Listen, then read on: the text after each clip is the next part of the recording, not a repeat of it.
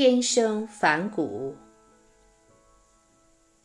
一九七八年的夏天，在接受了八年僧院体系的教育之后，我开始进入律藏的学习。那是佛陀所教导的社会学、管理学与戒律，主要是为僧团所制定的。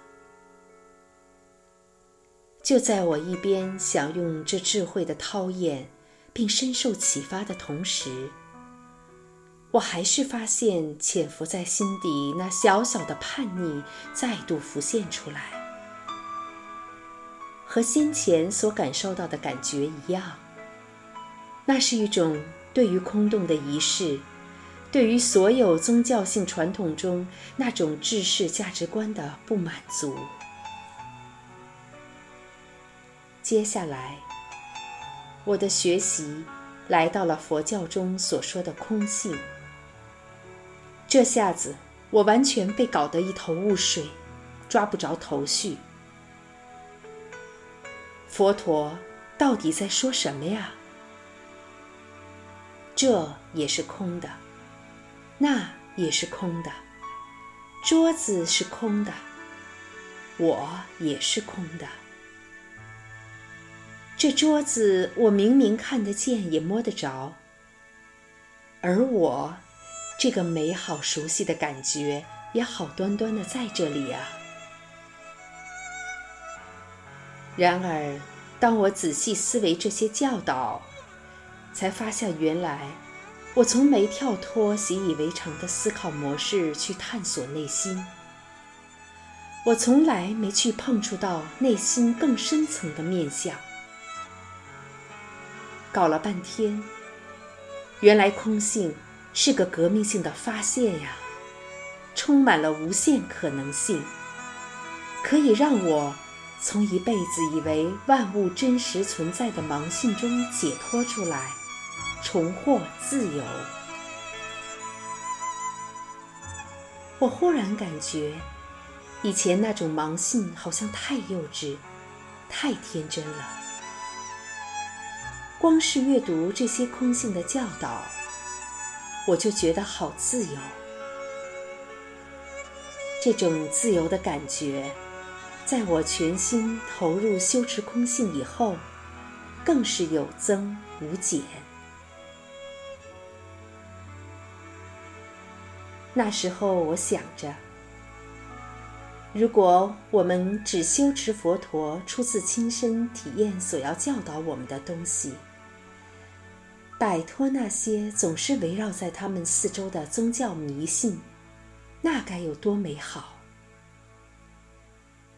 光只是这些教导本身，就已经是提升觉性、开启了悟的绝佳工具了。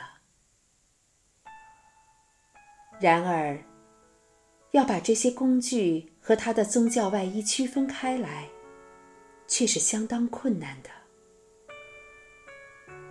想想看，当我们收到礼物的时候，包着礼物的精美包装纸，对我们来说只是一张纸吗？还是礼物的一部分？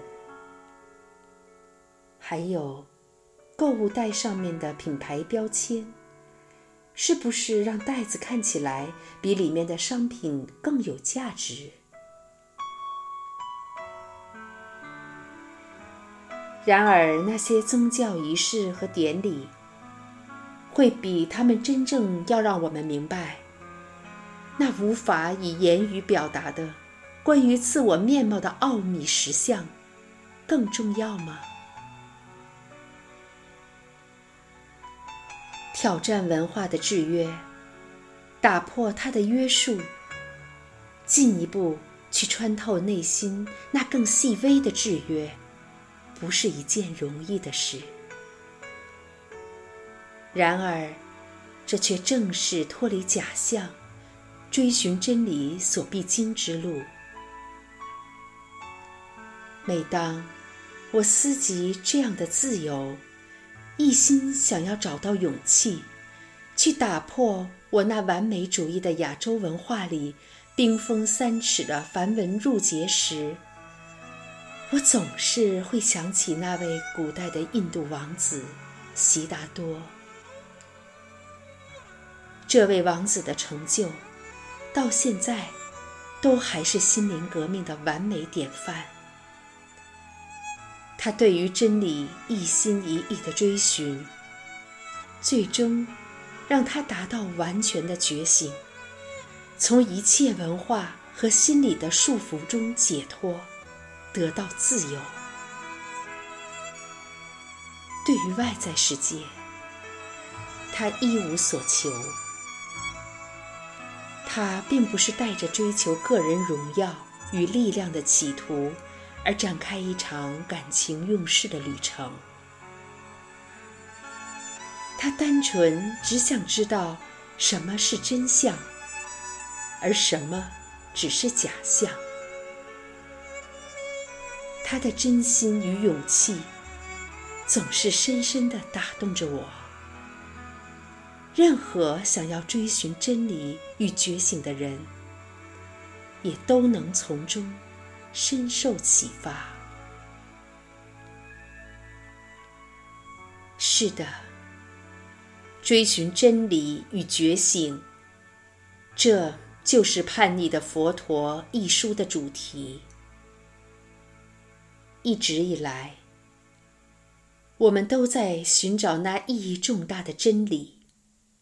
我是谁？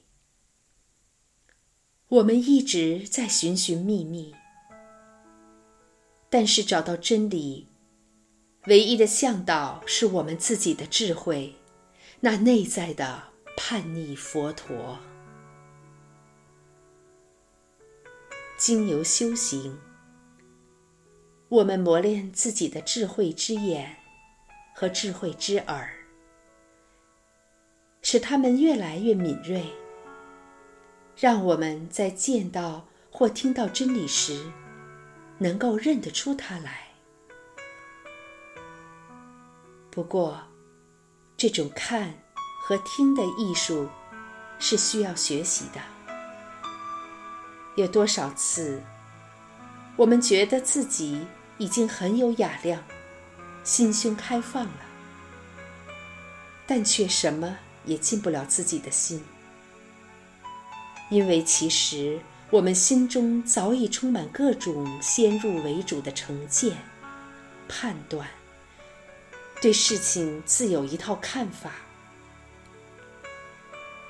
我们比较想要得到的。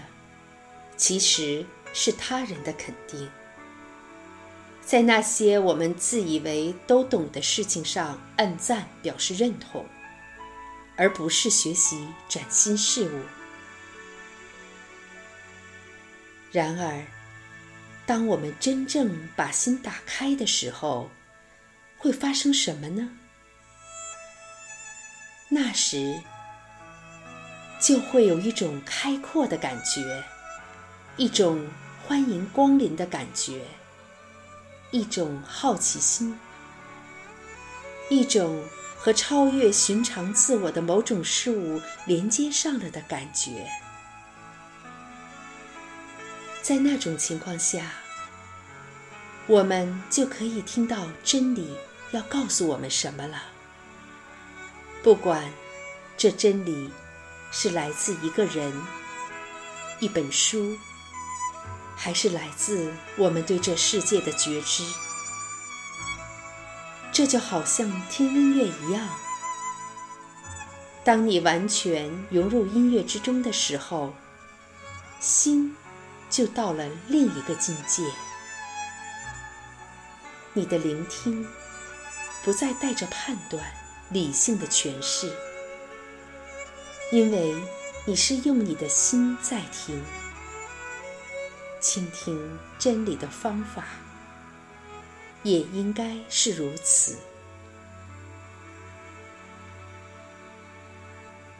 如果你能在这样的境界中感受真理，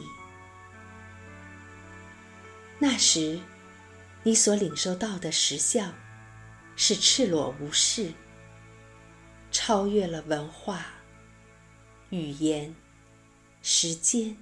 和地狱。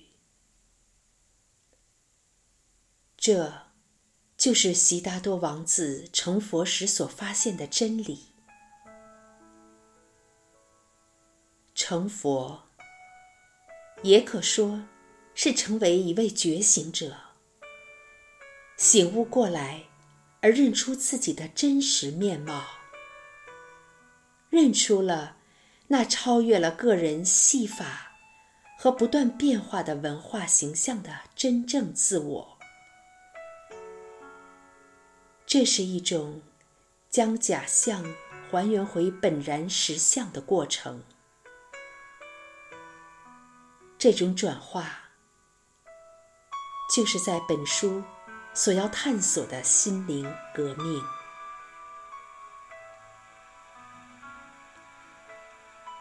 在深深思考过自身所受的训练之后，在此。我试着想要呈现给现代读者们的是，褪去了文化外衣的佛法心灵之旅。